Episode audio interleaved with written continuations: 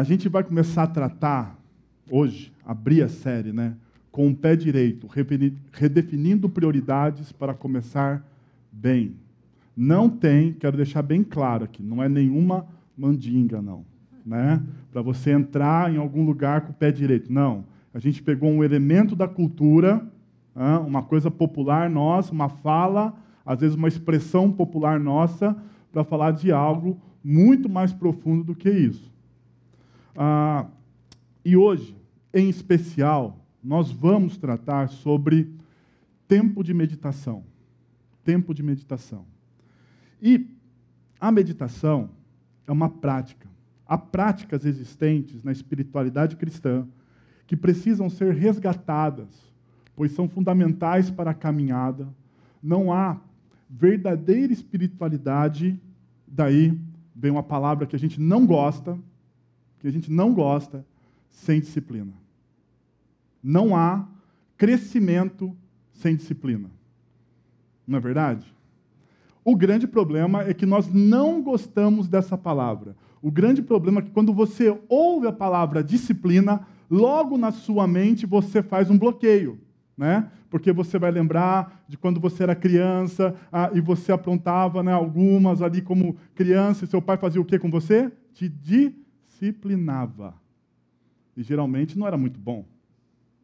Né? A gente pensa nisso. Uma outra coisa é que nós pensamos em disciplina, em disciplina, ah, em coisas ligadas, coisas chatas. Coisas chatas. Disciplina é, é uma coisa chata. Você tem que ter disciplina financeira. É bom, mas é chato.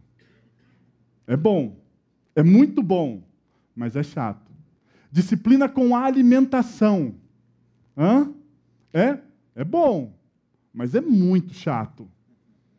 Não sei se vocês já foram ah, esse pessoal endocrinologista ou nutricionista, eles chegam, vão te dar uma dieta e não tem assim, não tem um chocolate na dieta, né? Não tem, não, é, é só coisa que pão integral. Quem gosta de pão integral, gente? Né? Só coisa sem gosto, tofu. Tofu, cara. O que, que é aquilo? Bom, Deus nos livre, mas disciplina é bom. É bom. É bom, a gente não gosta, mas é bom. Se você é um cara disciplinado, se você se alimenta bem, a sua saúde vai bem. Se você é um cara disciplinado, você sabe guardar as suas finanças, a sua saúde financeira vai bem. O grande problema é que a gente não gosta disso. E quando a gente ouve disciplina, a gente pensa o seguinte: nossa, deve ser chato. Exige da gente. Exige. De verdade, vai exigir mesmo. Mas sem nenhuma exigência não existe crescimento. Não existe. Se você não tem disciplina para estudar, você não chega a lugar nenhum. Pergunta para o pessoal do, vestibular. Não é verdade? Hã? Nosso, nossos estudantes aqui acabaram de passar pelo vestibular. Quem brincou o ano todo? Ah, passou? Talvez passou, mas não na universidade que queria, não na universidade que sonhava, não no curso que, que, que desejava. Mas quem estudou, quem teve disciplina, quem se aplicou, quem colocou seu coração ali e, e, e, e teve a iniciativa de crescimento, foi além. Então, a primeira coisa, não feche o seu coração. Nós vamos trabalhar as disciplinas espirituais, algumas das disciplinas espirituais. Mas essas disciplinas espirituais são para o nosso crescimento. Sem ela, nós não vamos crescer. Sem ela, você não vai se aprofundar na sua fé. Não adianta, não adianta. Não tem jeito. Bom, por quê? Porque nós vivemos em um mundo em caos. A nossa alma está acelerada. Já perceberam? O mundo que nós estamos ah, inseridos, a nossa cultura é uma cultura de caos. E a nossa alma está acelerada. Deixa eu mostrar rapidamente para vocês como a nossa alma, ou por que, melhor dizendo, o porquê a nossa alma está tão acelerada, a, a, inserida nessa cultura do caos. A primeira coisa é a, a pluralização dos eletrônicos. A, a gente vive conectado. A gente não consegue se desconectar. Quando você desliga o seu celular, você se sente culpado. A culpa toma conta do seu coração. Será que alguém vai me ligar? Hã? Será que alguém vai precisar de mim? A gente pensa dessa forma, se sente culpado. Se você desligar o seu celular, se você ficar um pouquinho desconectado, ah, meu Deus, o que, que acontece? Um outro problema, a era da internet. Ah, nós temos hoje ah, uma vasta né, a rede social. Tem gente lá que tem 5 mil amigos em algumas redes sociais. 5 mil amigos. Eu olho e falo, meu Deus do céu, como consegue? Mas ao mesmo tempo que você vê pessoas ah, inseridas nessa, nessas redes sociais, nesse vasto mundo social, ah, e, e, e, tentando desenvolver amizades, você percebe que todas aquelas amizades e todos aqueles relacionamentos são superficiais. São superficiais. Ainda, a individualização do entretenimento. Ah, não sei se você já teve essa experiência. Não sei se você já teve essa experiência.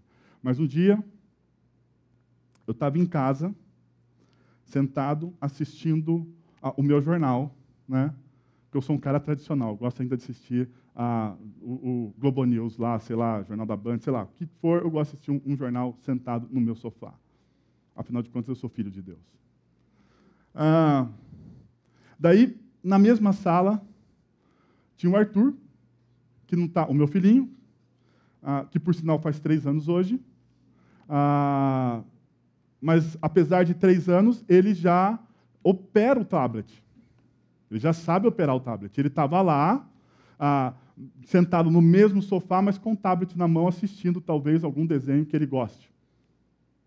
Né? E do outro lado, a minha esposa, com o celular na mão. E vendo alguma rede social que ela goste. Estávamos todos juntos.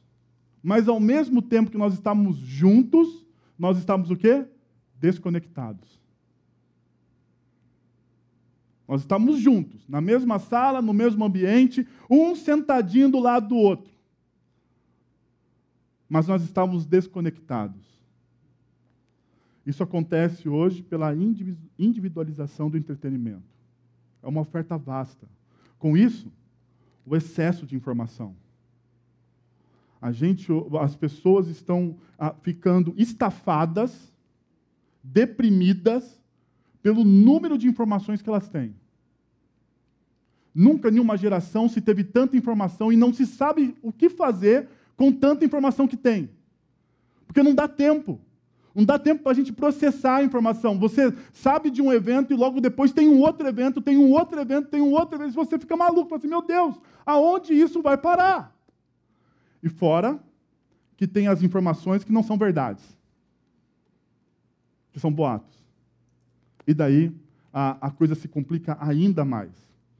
Juntando tudo isso, agenda familiar carregada. Às vezes, para você falar com um membro da sua família, você tem que marcar. Não é? Você tem que marcar, senão você não consegue falar. Agenda familiar carregada. E por último, trabalho desordenado. Trabalho desordenado. Porque nós estamos sempre conectados, nós levamos trabalho para casa. Você já está na sua casa, 8 horas da noite, ah, você está na mesa de jantar e de repente pinga um e-mail do chefe. Você pensa, você olha, né? Porque sai uma notificação no seu celular, ele tremeu, você não consegue ficar sem olhar. Né? Então você olha, porque se você ficar sem olhar da tremedeira, daí você olha, e daí você abençoa o seu chefe e depois você responde o e-mail. Você responde o e-mail. Mas ao tempo todo, parece que tempo, a gente não tem mais para, nós não temos mais parada para o descanso. Sabe o que acontece com tudo isso que nós estamos falando? Com todos esses princípios? Sabe quais são as consequências disso? Primeiro, distração. Nós somos pessoas altamente distraídas nós não conseguimos manter o foco. A todo tempo, você pode estar respondendo e-mail, de repente surge um WhatsApp, você para o e-mail, você passa para o WhatsApp, daí vem uma notificação do Facebook, você para o WhatsApp, você não terminou o e-mail, você vai para o Facebook, de repente você lembra de algo que você tinha que pesquisar, daí você abre lá o navegador e você não fez nada. Nós não mantemos o foco. Altamente, nós, somos, nós estamos em uma, numa, numa cultura de distração. E o problema da distração e da dispersão é a superficialidade. Em tudo. Nós somos superficiais na nossa vocação, no nosso trabalho. Nós somos superficiais nos nossos relacionamentos.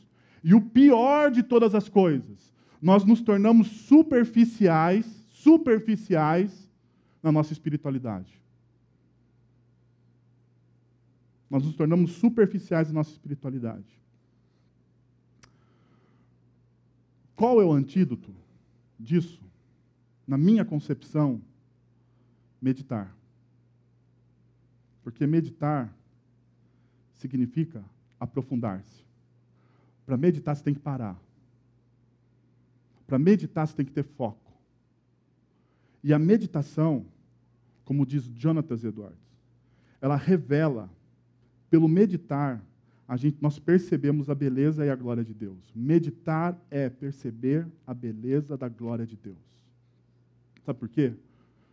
Porque você vai ficar com atenção em uma única coisa. Em uma única coisa.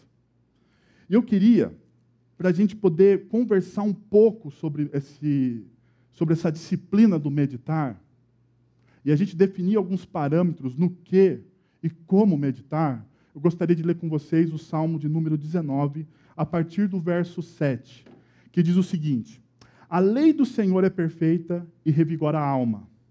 Os testemunhos do Senhor são dignos de confiança e tornam sábios os inexperientes. Os preceitos, do, os preceitos do Senhor são justos e dão alegria ao coração. Os mandamentos do Senhor são límpidos e trazem luz aos olhos. O temor do Senhor é puro e dura para sempre. As, or as ordenanças do Senhor são verdadeiras, são todas elas justas. São mais desejáveis do que o ouro, do que o muito ouro puro, são mais doces do que o mel, do que as gotas do favo. Por elas o teu servo é divertido. Há grande recompensa em obedecer-lhes. Esse, esse salmo que nós lemos, ele é uma poesia. Os salmos, o livro do Saltério, é um livro de músicas, de poesias. É o livro onde o homem escreve a respeito de Deus. É, onde, é o livro onde o homem rasga o seu coração e fala com Deus a, com todo o seu sentimento. E é interessante que o Eugene Peterson, falando sobre as poesias bíblicas, ele diz, ou os poetas bíblicos, ele diz o seguinte: os poetas utilizam palavras para nos arrastar às profundezas da nossa própria realidade. Eles agem assim não apenas para relatar com a vida, como a vida é, mas para nos conduzir até o seu, até o seu âmago. A poesia vai direto à jungular. Longe de ser apenas uma linguagem estética, ela é visceral, é linguagem de raiz. A poesia não se limita a nos revelar algo desconhecido, mas nos leva ao reconhecimento do que é latente, esquecido, ignorado ou suprimido. C.S. Lewis, falando sobre o Salmo 19, ele diz o seguinte: o Salmo 19 é o poema mais lindo de todo o saltério e uma das maiores letras do mundo é a junção da mais linda poesia com a profunda teologia bíblica. Perceberam a importância de a gente ler, entender e compreender os salmos? Porque os salmos foram criados e foram escritos por, por gente como a gente. Tem uma conexão profunda com o homem. Os salmos, o livro de salmos, é o livro mais lido de toda a Bíblia. É o livro mais lido de toda a Bíblia. É o livro mais reconhecido de toda a Bíblia. Todo mundo, todo mundo, sem exceção, um dia já leu um salmo. Pode fazer essa pesquisa. porque ele fala direto ao nosso coração. E a primeira coisa que eu gostaria de colocar aqui para vocês é uma pergunta: meditar em quê? Meditar em quê? Se você prestar atenção, o Salmo, o Salmo, o Salmo 19 ele está dividido. Nós lemos um trecho, nós lemos do versículo 7 ao versículo 11. Mas o Salmo 19 está dividido em três partes. A primeira parte, do versículo 1 até o versículo 6, é uma poesia sobre a criação e como Deus criou todas as coisas. É o salmista olhando para a criação e percebendo na criação a glória de Deus. No, dos versículos de 7 a 11, ao qual nós lemos, é, uma, é o conselho do salmista a respeito da lei do Senhor. Ele fala estritamente a respeito da lei do Senhor. E os versículos ah, de 12 a 14 é uma oração pessoal. É, é como se o salmista, naquele momento, ele olha para a criação, contempla a glória de Deus na criação, ele olha para a lei, contempla a sabedoria de Deus na sua palavra, e daí ele olha para o seu coração e faz uma confissão. E faz uma confissão. Bom, nas primeiras seis linhas do texto que nós lemos, do trecho que nós lemos, nós encontramos alguns substantivos alguns substantivos: lei, testemunho, preceito, mandamento, temor e ordenança. Todos esses, todos esses são sinônimos de Torá, de lei. E, essa, e esse termo Torá, que significa lei, ele aparece no NT 200 no, no, no Antigo Testamento 220 vezes. 220 vezes. Então, ah, quando você se depara com o termo lei, lendo as Escrituras, lendo o Antigo Testamento, você vai falar: poxa, esse negócio aqui agora é importante. Afinal de contas, no livro ele aparece 220 vezes. Ah, mas a gente não sabe muito bem, ou os estudiosos não sabem de onde veio essa palavra, qual é a etimologia dessa palavra, mas eles chutam da seguinte forma, eles, eles, eles entendem da seguinte forma, melhor dizendo. Ah, Horá que significa ensinar e dirigir, e Iahá, que significa acertar o alvo.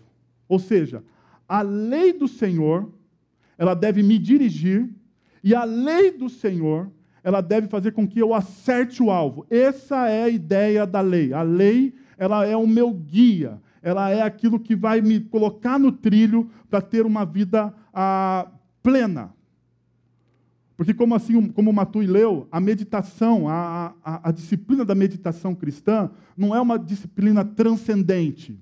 Ela não te leva para longe das coisas. Pelo contrário, a meditação na, na, na, na, espiritualidade cristã é uma disciplina de engajamento. Você fica sensível ao que Deus está fazendo na sua história e ao que Deus está fazendo na história das pessoas que estão ao seu lado. Então perceba, nós temos os substantivos, nós temos também os adjetivos. A lei ela é perfeita, o testemunho é digno de confiança, o preceito é justo, o mandamento ou os mandamentos são límpidos, o temor do Senhor é puro e as ordenanças e as ordenanças são verdadeiras. E daí vem a ação, vem a ação. Tem a qualificação do que é a lei agora tem a ação da lei na minha vida. A, a lei é perfeita e ela revigora o quê? A minha alma. Os testemunhos do Senhor são dignos de confiança e torna o sábio e torna sábio o inexperiente. O preceito é justo e dá alegria ao coração. O, o mandamento, o, os mandamentos são límpidos e trazem luz aos olhos. O temor é puro e dura para sempre. As ordenanças são verdadeiras e são todas o quê? Justas. Perceberam? Você tem a, o substantivo, você tem a qualificação, o adjetivo e você tem então a ação da lei na vida das pessoas. Daí você olha para isso e fala: legal, eu quero tudo isso. Quem não quer ter a alma revigorada, quem não quer se tornar sábio, quem não quer ter a alegria no seu coração, quem não quer ter os planos, os planos bem-sucedidos, quem não quer? Não é? O grande problema O grande problema é que você deveria então cumprir a lei. Você deveria cumprir a lei. Você deveria dedicar o seu coração a cumprir a lei. Só que aqui está o grande problema. Eu e você, nós não vamos conseguir cumprir a lei. Sabe por quê? Sabe por quê? Porque você veio com defeito de fábrica. Ah, eu sei, você acha que não. Você acha que não, porque eu também acho que não. Ah, mas a, a, Bíblia me ensina que eu vim com defeito de fábrica. E esse defeito de fábrica chama pecado. E ele me induz a não cumprir a lei. Ele me induz a não viver de forma plena. Ele me leva a caminhos que são diferentes daqueles que Deus tem para a minha vida. E, e, e, não adianta, você vai lutar, vai lutar, vai lutar, e uma hora você vai se cansar, e uma hora você vai ceder. E independente de tudo, você não vai experimentar. Daí, Deus, no seu infinito amor, mandou Cristo Jesus. Mandou Cristo Jesus. Então é por isso que o apóstolo Paulo, o apóstolo Paulo, ele diz o seguinte: porque o fim da lei é Cristo.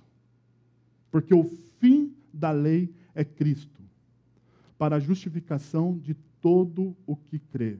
O fim da lei, o fim ao qual todas as coisas se relacionam, o propósito, a última cena de todas as coisas é Cristo.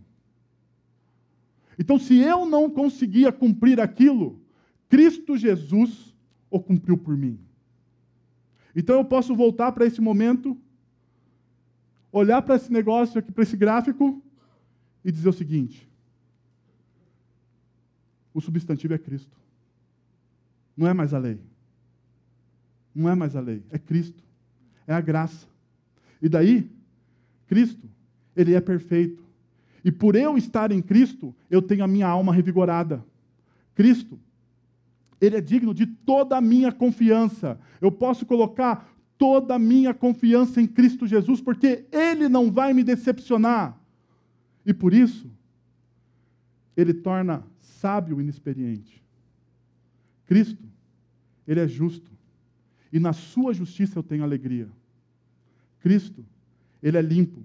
E é interessante que essa palavra limpo, no hebraico, pode ser traduzida também por sincero.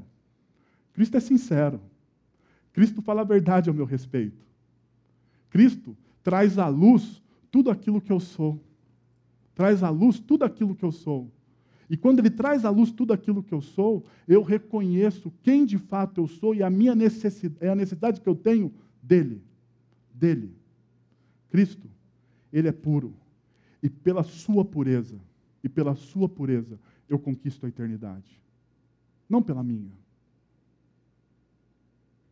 Pela sua pureza. Cristo é o Alfa e o Ômega. Ele é o princípio e o fim. Sem Ele, nada Nada. Sem Ele, todas as coisas, todas as coisas foram feitas por Ele e por intermédio dele. Sem Ele, nada do que vemos, nada do que vemos teria sido feito. Ele é a consumação de todas as coisas. É Ele que rege todas as coisas. Ele é o maestro da história. Em Cristo, todas as palavras dele e todas as ordenanças deles são justas, é verdadeira. Em Cristo. E daí, e daí, o meu coração se torna mais leve. Não porque eu estou cumprindo a lei, mas porque eu estou ligado a Cristo Jesus. Porque eu estou ligado a Cristo Jesus. Então, por isso, que o Spurgeon, ele diz o seguinte, ah, em um dos seus, textos, dos seus textos sobre meditação, ele fala, na contemplação de Cristo, existe um bálsamo para cada ferida. Na meditação sobre o Pai, há consolo para todas as tristezas na influência do Espírito Santo, alívio para todas as mágoas. Não conheço coisa que possa confortar mais a alma, acalmar as ondas, as ondas da tristeza e da mágoa, pacificar os ventos da provação, que a meditação piedosa a respeito da divindade. A meditação é, piedosa a respeito de quem é Deus de quem é o Espírito Santo e daquilo que Cristo fez por você na cruz do Calvário. quando eu entendo isso, quando isso passa da minha cabeça, porque o grande problema aqui, a gente entende tudo aqui, mas a gente só consegue praticar essas coisas quando elas passam da cabeça para o coração. Quando isso entra no meu coração, a gente dá um segundo passo. E o segundo passo, então, são a minha afeição é transformada pela palavra. Os meus sentimentos são transformados pela palavra de Deus. E olha o que diz o verso 10. São mais desejáveis do que ouro, do que muito ouro, são mais doces do que o mel, do que as gotas do favo. E daí a gente tem que dar uma parada para pensar o seguinte: o que é ouro? É uma linguagem poética. É uma linguagem poética, tem figuras de linguagem. O que é ouro?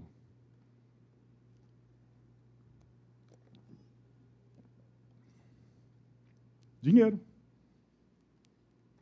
O que é dinheiro para a nossa sociedade? Dou-lhe uma, dou-lhe duas. O que é dinheiro? Poder. Acertaram. O pessoal tá bom. Ok? Ah, dinheiro é poder. Então, quando eu tenho dinheiro, e a gente gosta de dinheiro, não adianta a gente mentir, né? estamos sendo sinceros uns com os outros aqui, ah, é uma coisa que a gente gosta de ter, porque ele gera poder, mas existe uma coisa por, por trás do poder, que eu acho que é mais perigosa que o sentimento de ter dinheiro para ter poder, que é segurança. É mais perigoso. Porque quando, quando eu penso, eu tenho dinheiro, então eu tenho segurança, o dinheiro se tornou um Deus na minha vida. Um Deus na minha vida. E eu passo então a desejá-lo mais do que qualquer outra coisa, porque há uma necessidade do ser humano de se sentir seguro, não há?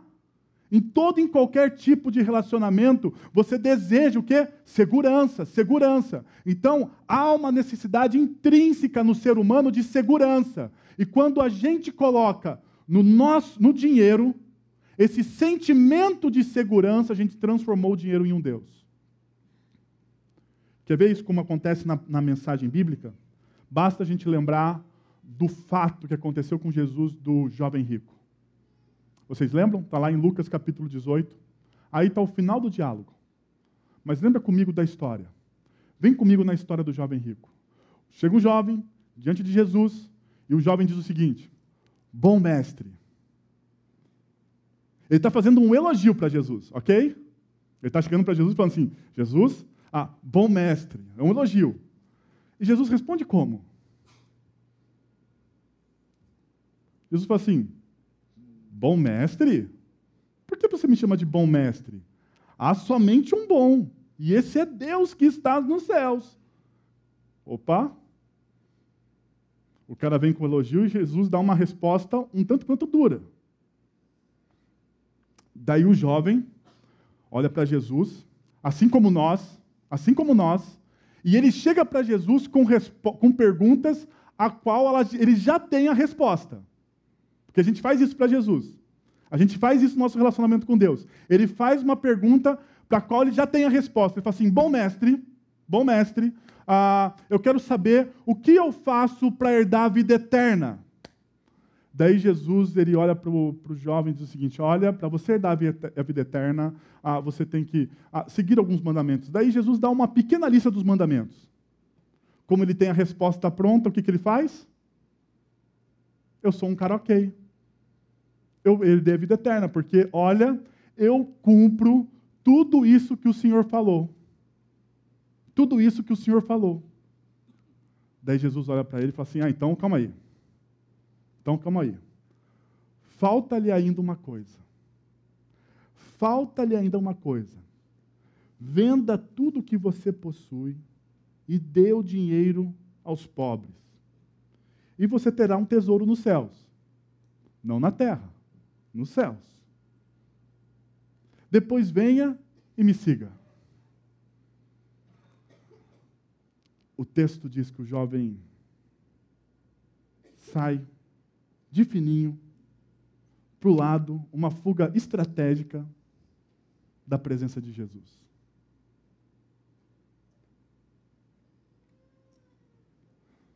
Eu sei, eu sei.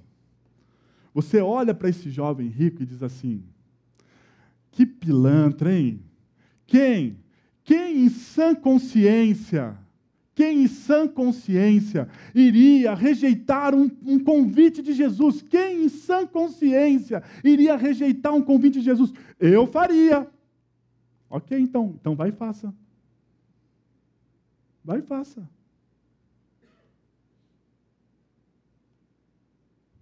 Porque a gente olha para o jovem rico e condena ele. Mas a gente não tem a coragem de estar na pele dele. Então troca. Se imagina você na frente de Jesus, Jesus falando, ok, ah, você está no caminho certo, falta-te uma coisa. Sabe aquilo que você mais deseja na sua vida? Sabe aquilo que você mais tem prazer, naquilo que te dá prazer, naquilo que te dá segurança. Eu quero fazer um convite a você, aquilo que te dá segurança, aquilo que, o lugar aonde você foge, o seu Deus escondido no seu coração. Você vai, tira ele de lá, vende, manda ele embora. Depois você vem e conversa comigo. Depois você vem e conversa comigo. O salmista, ele está dizendo o seguinte: Senhor,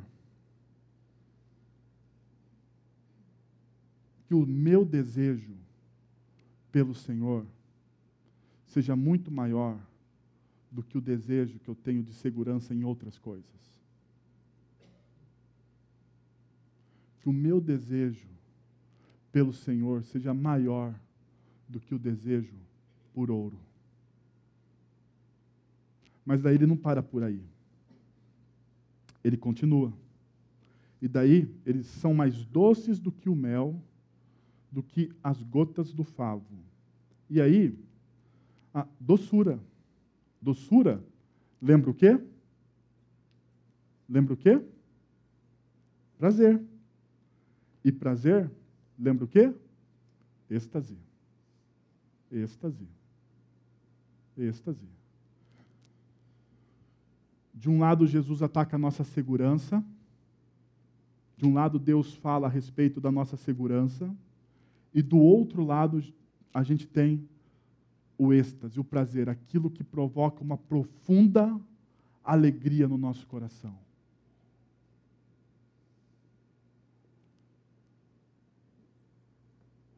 Deixa eu perguntar para você. O que provoca no seu coração uma profunda alegria? Qual é a sua maior alegria? Pode ser um momento, pode ser uma coisa, pode ser qualquer coisa. O que provoca alegria ao seu coração? O salmista, aqui, ele está redirecionando os nossos desejos, ele está moldando as nossas afeições. Ele está falando o seguinte: o seu desejo por segurança tem que estar em Deus.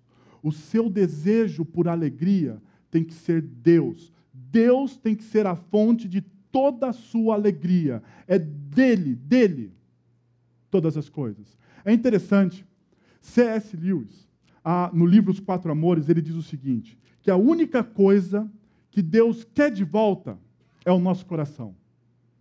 A única coisa que Deus quer de volta é o nosso coração. Mais nada. Ele não quer mais nada. Ele quer o nosso coração. E daí o C.S. Lewis, como ele argumenta muito bem, ele diz o seguinte: só que tem um problema. O nosso coração já é dele.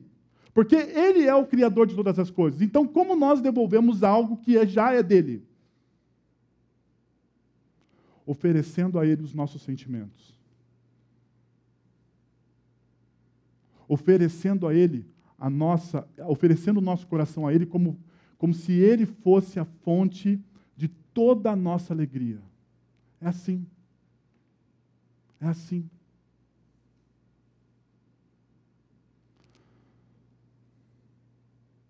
Nós estamos falando da Torá, e Deuteronômio capítulo 6, ele diz o seguinte: Ame o Senhor, o seu Deus, de todo o seu coração, de toda a sua alma e de todas as suas forças. Coração, homem inteiro, a mente, a vontade, a alma, o desejo, a emoção, a paixão, força, o poder. É como se fosse força até o limite da sua vida. Até o limite da sua vida. Quando você não tem mais forças. A ideia é essa. Quando você não consegue mais, você ainda continua amando a Deus. Ame a Deus de todo o seu coração, de toda a sua alma e de toda a sua força. Que Ele seja a fonte da sua alegria. Por isso que Jonathan Edwards diz o seguinte: quanto mais um, ah, quanto mais um verdadeiro cristão, quanto mais um verdadeiro cristão ama a Deus, mais deseja amá-lo e mais inquieto fica com a sua falta de amor por Ele. Quanto mais eu amo a Deus, mais eu desejo amá-lo. Só que mais inquieto eu fico, porque eu percebo que eu não consigo amá-lo. Isso, isso é o que significa amar a Deus com toda a sua força, com todo o seu entendimento e com toda a sua alma, com todo o seu coração. Terceiro, a vida transformada pela obediência à palavra de Deus. Por elas, o teu servo é advertido, a grande recompensa em obedecer-lhes. E o servo, o servo advertido é o servo que é exortado, desafiado, tirado do lugar, fustigado e mudado pelo poder da palavra. E aqui é uma coisa interessantíssima. Interessantíssima. Todas as vezes que alguém vem falar comigo sobre relacionamento, ah, eu fico bobo, porque o problema sempre está no outro. Alguém entra ah, no gabinete pastoral ou, no, ou na sala lá, na, na, na, nossa sala e fala assim, pastor, ah, eu tenho um problema. Na verdade, eu não tenho um problema. Na verdade, o meu marido tem um problema. Ah, o meu problema é o meu marido, que o meu marido tem um problema. Você entendeu, pastor? Eu falei, não, mas daí ela começa a explicar. Ah, todos, todos, todos, sempre o problema está no outro. É interessante que o problema nunca está na gente. Né? Ah, mas deixa eu falar uma coisa. Você consegue mudar a pessoa que está ao seu lado? Olha para a pessoa que está ao seu lado. Eu não vou pedir para você falar nada para ela. Porque geralmente, provavelmente, é alguém ah, que, esteja, que veio com você, né? que você conhece. Esse ser humano que está do seu lado. Esse ser humano que você está ao seu lado, você consegue mudar as vontades dele? Hã? Consegue? Sim ou não? Não. Ele tem vida própria. Você sabia disso? Né? Você descobre que as pessoas têm vida própria quando você se casa, porque você fala assim: eu vou mudar aquela pessoa, mas você não muda você não consegue mudar. Não adianta. Não adianta. Não adianta. Agora, deixa eu falar uma coisa para você. A única pessoa, a única pessoa na face da terra que você consegue mudar, sabe quem é? Olha como vocês são inteligentes. Você mesmo. Você mesmo. Você não consegue mudar a pessoa que está ao seu lado, não adianta. Isso, isso, ah, mudar uma pessoa, deixa eu falar para você, mudar uma pessoa, mudar uma pessoa é um milagre. E quem faz milagre, quem faz transformação, é Deus através do Espírito Santo. Então a única coisa que você pode fazer, ou a coisa mais importante que você pode fazer para mudar a pessoa que está ao seu lado, é orar por ela. Então você ora por ela. Cuidado que Deus pode te mudar também. Mas você ora por ela, fala assim, Deus muda, ora, ora por ela. Porque você não vai conseguir entrar no DNA dela, você não vai conseguir entrar na psique dela e mudá-la. Não adianta. Você não vai dar jeito. Mas você consegue ser mudado. O Espírito Santo te dá consciência do que você precisa mudar. O Espírito Santo te tira da sua zona de conforto. E é interessante que Leon Tolstói ele diz isso. Todo mundo pensa em mudar a humanidade. Ninguém pensa em mudar a si mesmo. É uma verdade tão simples, mas tão difícil de entrar na nossa mente. Você sabe quando o seu casamento vai melhorar? Quando você melhorar. Não é quando o seu marido melhorar. É quando você melhorar. Sabe quando o seu filho, ou o seu pai, ou o seu chefe, eles vão mudar? Quando você se tornar uma pessoa, um profissional, quando você mudar. É simples, você não tem o poder para mudar a pessoa que está ao seu lado, mas você pode mudar a si mesmo, através da ação do Espírito Santo. Com a ajuda do Espírito Santo você consegue. Então, se você tiver a palavra de Deus encravada na sua mente, através da meditação, se você conseguir trazer a palavra de Deus, mergulhar na palavra de Deus de forma profunda, você vai ser transformado, porque a palavra de Deus nos transforma. A palavra de Deus transforma tudo e a todos. Ninguém fica ileso à palavra de Deus. Ninguém. Todo mundo que entra em contato com a palavra de Deus é transformado. Tudo bem que não é no nosso tempo, mas é transformado. É transformado.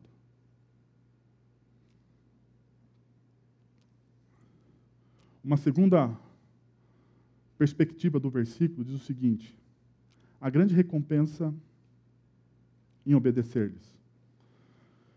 E daí eu pulo para Provérbios, capítulo 22, versículo 4, que diz o seguinte: A recompensa da humanidade, a, desculpa, a recompensa da humildade e do temor do Senhor são a riqueza, a honra e a vida.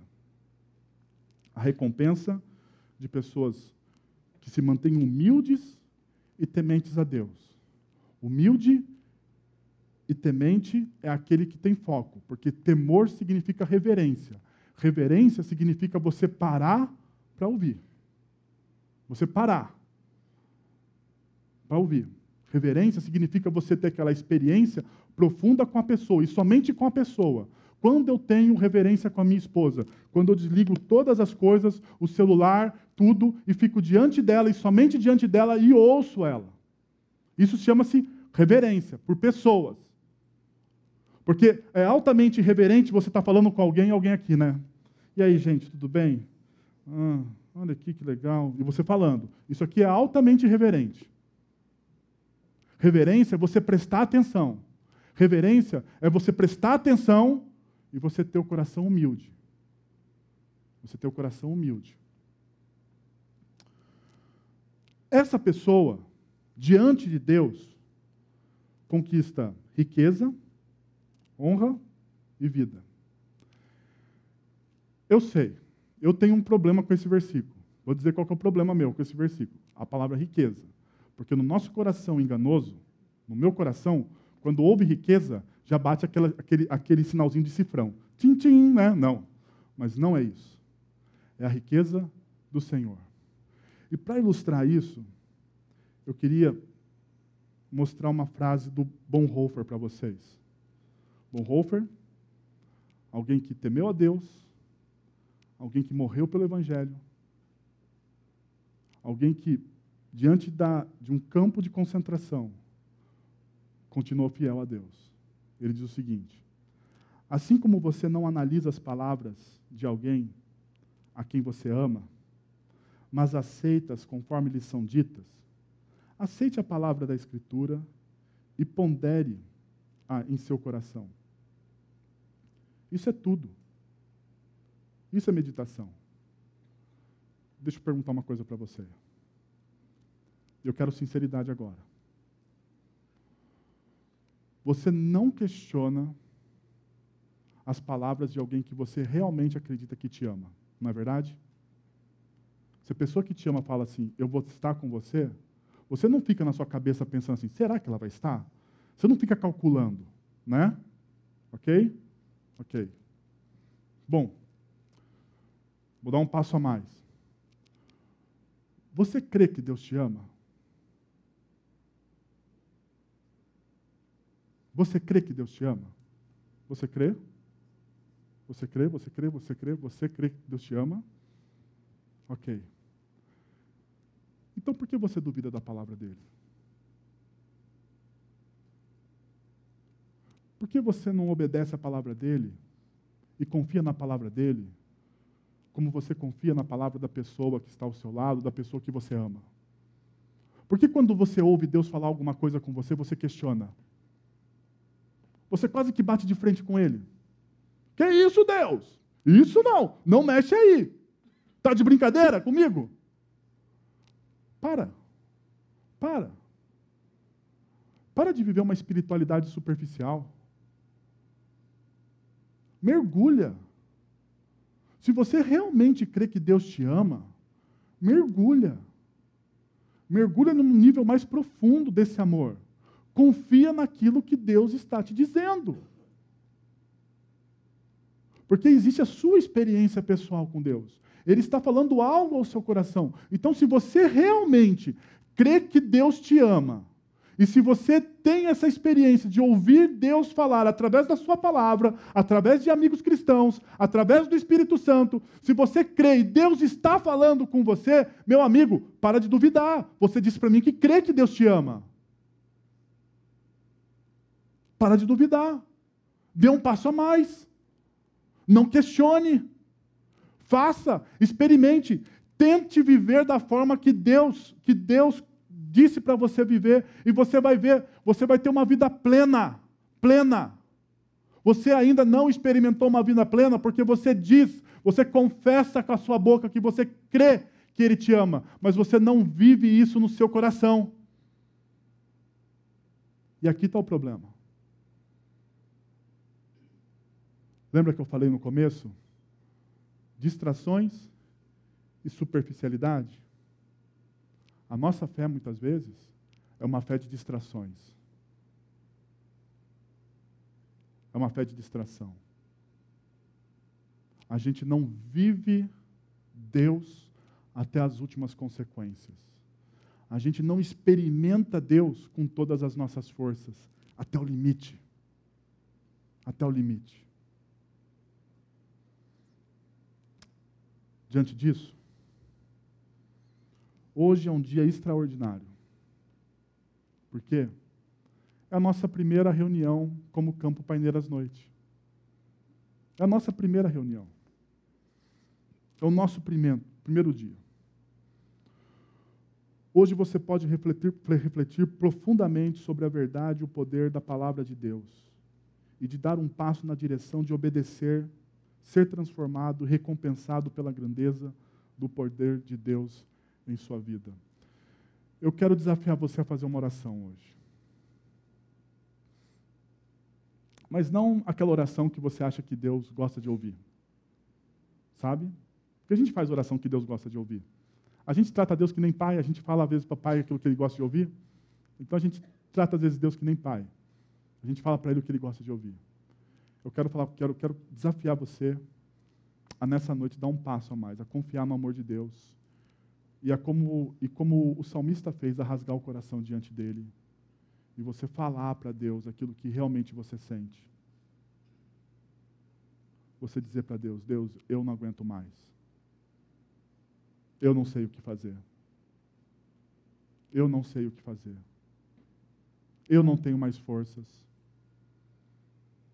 Deus, eu não creio tanto assim no Senhor. Sabe, deixa eu falar uma coisa: Deus vai ouvir. Ele não vai ficar bravo. Ele não vai mudar o amor que ele sente por você. Mas ele vai tratar o seu coração a partir do momento que você se torna sincero com ele. Quero convidar então você a fechar os seus olhos, a abaixar sua cabeça e a ter uma oração que realmente mude o seu ano. Mude o seu ano. A ter um momento íntimo, íntimo, de profunda intimidade, um passo a mais, um mergulho, uma profundidade na fé cristã, na experiência com Deus.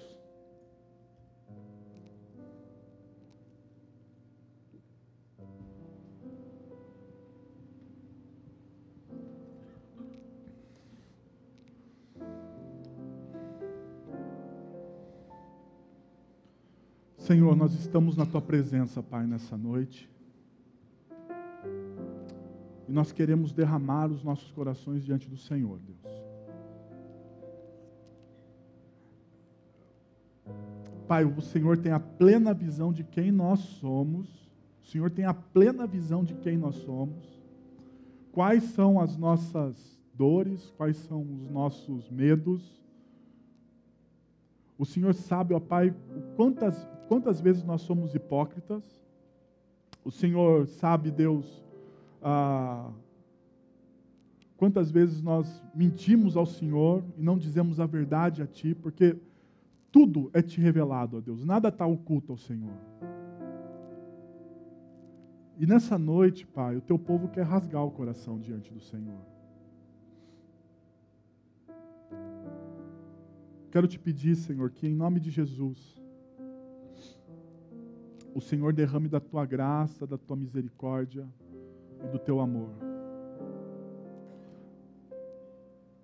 Que em nome de Jesus, ó Deus, aquele que morreu na cruz para nos salvar, aquele que trouxe paz ao nosso coração, que as pessoas sejam revigoradas em Cristo Jesus. Que as pessoas aqui alcancem sabedoria em Cristo Jesus. Que os seus planos sejam bem-sucedidos em Cristo Jesus. Que famílias sejam restauradas em Cristo Jesus. É o que nós te pedimos, Senhor. No nome do teu filho. Amém.